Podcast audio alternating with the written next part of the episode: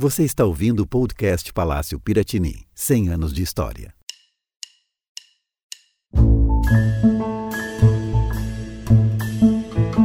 Olá! Bem-vindo ao sexto episódio do podcast Palácio Piratini 100 anos de história.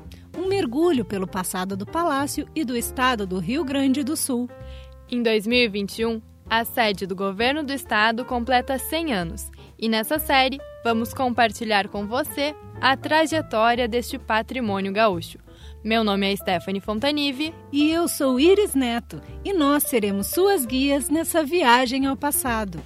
E a nossa história segue. No episódio anterior, apresentamos o mobiliário do palácio. Neste, abordaremos as obras de arte que adornam esse patrimônio gaúcho.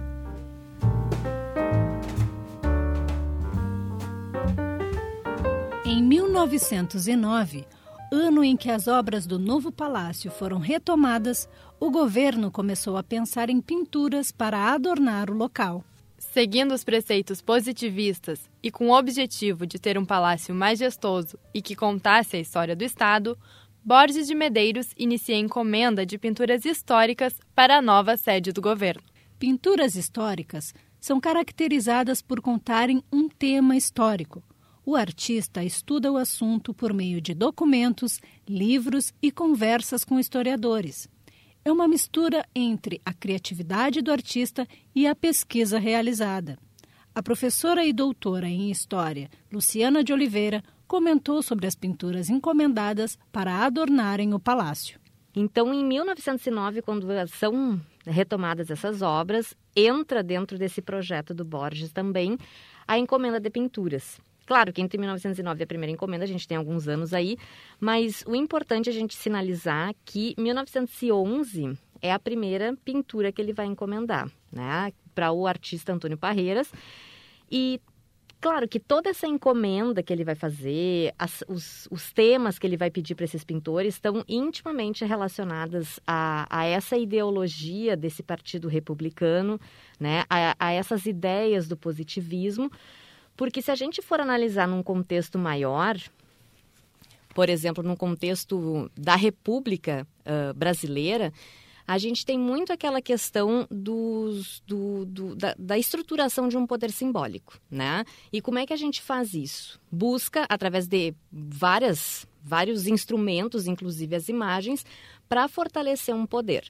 Então, o que que nesse contexto nacional a gente vai ter? Vários artistas recebendo encomendas, né? Para que uh, essas, essas uh, digamos, narrativas do início da, da República sejam retomadas.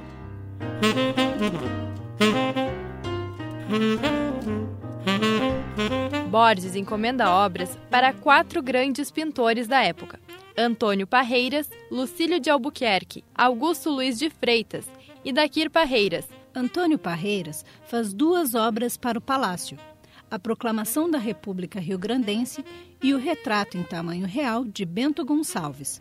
Lucílio de Albuquerque pintou a cena da chegada à laguna do guerrilheiro italiano Giuseppe Garibaldi. A obra tem diversos nomes, como Esquadra Farroupilha, Expedição à Laguna ou Transporte dos Lanchões de Garibaldi. Hoje está exposta no Instituto de Educação General Flores da Cunha, em Porto Alegre. Augusto Luiz de Freitas foi o único pintor gaúcho a ser contratado e o único também a não retratar apenas a Revolução Farroupilha em suas obras, mas também a participação dos açorianos na constituição do povo gaúcho. Suas obras são A Chegada dos Casais Açorianos e A Batalha da Ponte da Zenha. Assim como a pintura de Lucílio de Albuquerque, as duas obras de Luiz de Freitas estão expostas no Instituto de Educação. Daquir Parreiras, filho de Antônio Parreiras, pintou um retrato de Anita Garibaldi, importante nome da Revolução Farroupilha. Como o palácio não estava finalizado na época em que as pinturas chegaram, elas acabaram expostas no vestíbulo principal. Luciana conta que não se tem conhecimento do local que essas obras ocupariam na nova sede do governo. Elas foram expostas no saguão, porque o palácio não estava pronto, né? Estava em obras. Então, elas ficaram expostas aqui no saguão por um determinado tempo e depois a gente não sabe, né? Mas a gente sabe que existia uma problemática bastante grande com relação ao espaço, né? Paredes. Que paredes essas pinturas ocupariam? Então, a gente tem alguns projetos de alguns arquitetos que fizeram, inclusive, uh, alguns uh, projetos decorativos para o segundo pavimento aqui do palácio, e que eles contemplaram a pintura. A, única pintura contemplada que eu vi nesses projetos foi do Antônio Parreiras, né? Porque as outras elas não estavam prontas ainda, é um projeto de 1919. E, hum, e a gente não sabe, né, aonde aqui elas, elas, que lugar elas ficaram expostas. Em 1925, o governo gaúcho encomenda uma obra a Hélio Selinger. O nome da pintura é Alegoria, Sentido e Espírito da Revolução Farroupilha. Luciana aponta que não há confirmação de qual governador fez a encomenda. Hoje, ela também está em Piratini, no Museu Histórico Farroupilha.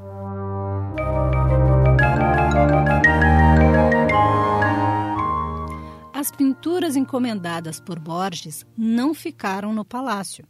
Então, Ernesto Dornelles decide adornar a sede do governo com pinturas murais.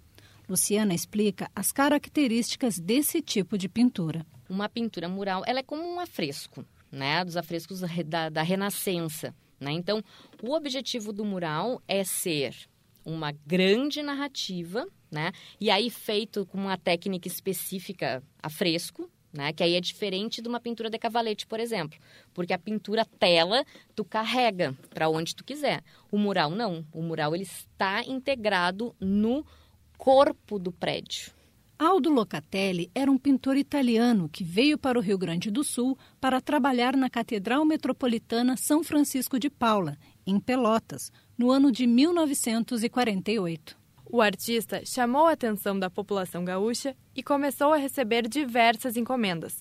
Seu trabalho no Palácio do Governo inicia-se com a contratação para a pintura de dois murais. Não há confirmação se Locatelli recebeu uma encomenda do governo ou se venceu um concurso.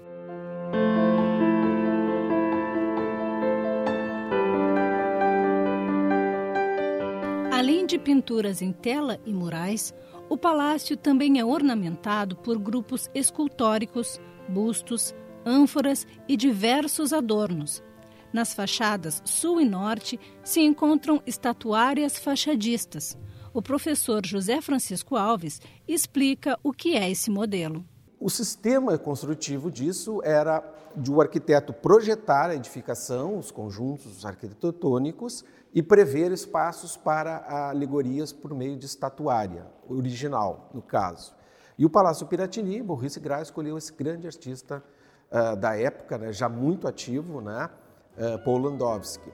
Paul Landowski era um famoso escultor francês. Ele foi convidado por Maurice Gras para ser o responsável pelas esculturas do palácio, por já terem trabalhado juntos em outros projetos. O Palácio do Governo foi a primeira obra do artista no Brasil, que depois viria a ser conhecido pela realização do Cristo Redentor no Rio de Janeiro. Suas obras no Piratini são A Agricultura e a Indústria, presentes na entrada do palácio, e A Primavera, nos jardins internos. Uma curiosidade sobre o grupo escultórico A Primavera é o seu nome.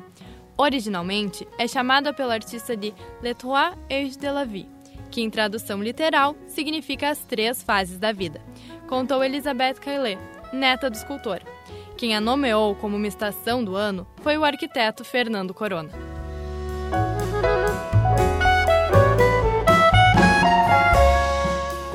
Construção do prédio finalizada, com mobílias e adornos, a nova sede do governo estava pronta para seguir como palco da história, tanto do Rio Grande do Sul quanto do Brasil.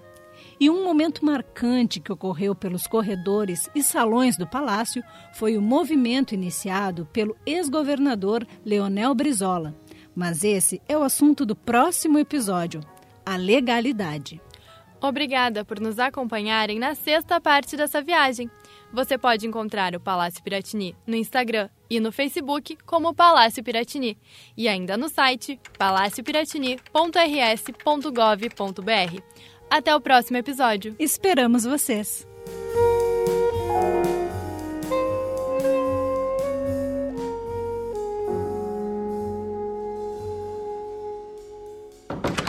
Esse foi o sexto episódio do podcast Palácio Piratini 100 anos de história.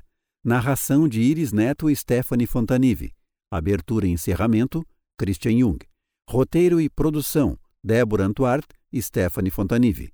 Direção de Matheus Gomes, Nara Sarmento e Lena Ruduit. Técnica de Álvaro Bonadiman, Anderson Almeida e Stephanie Fontanive.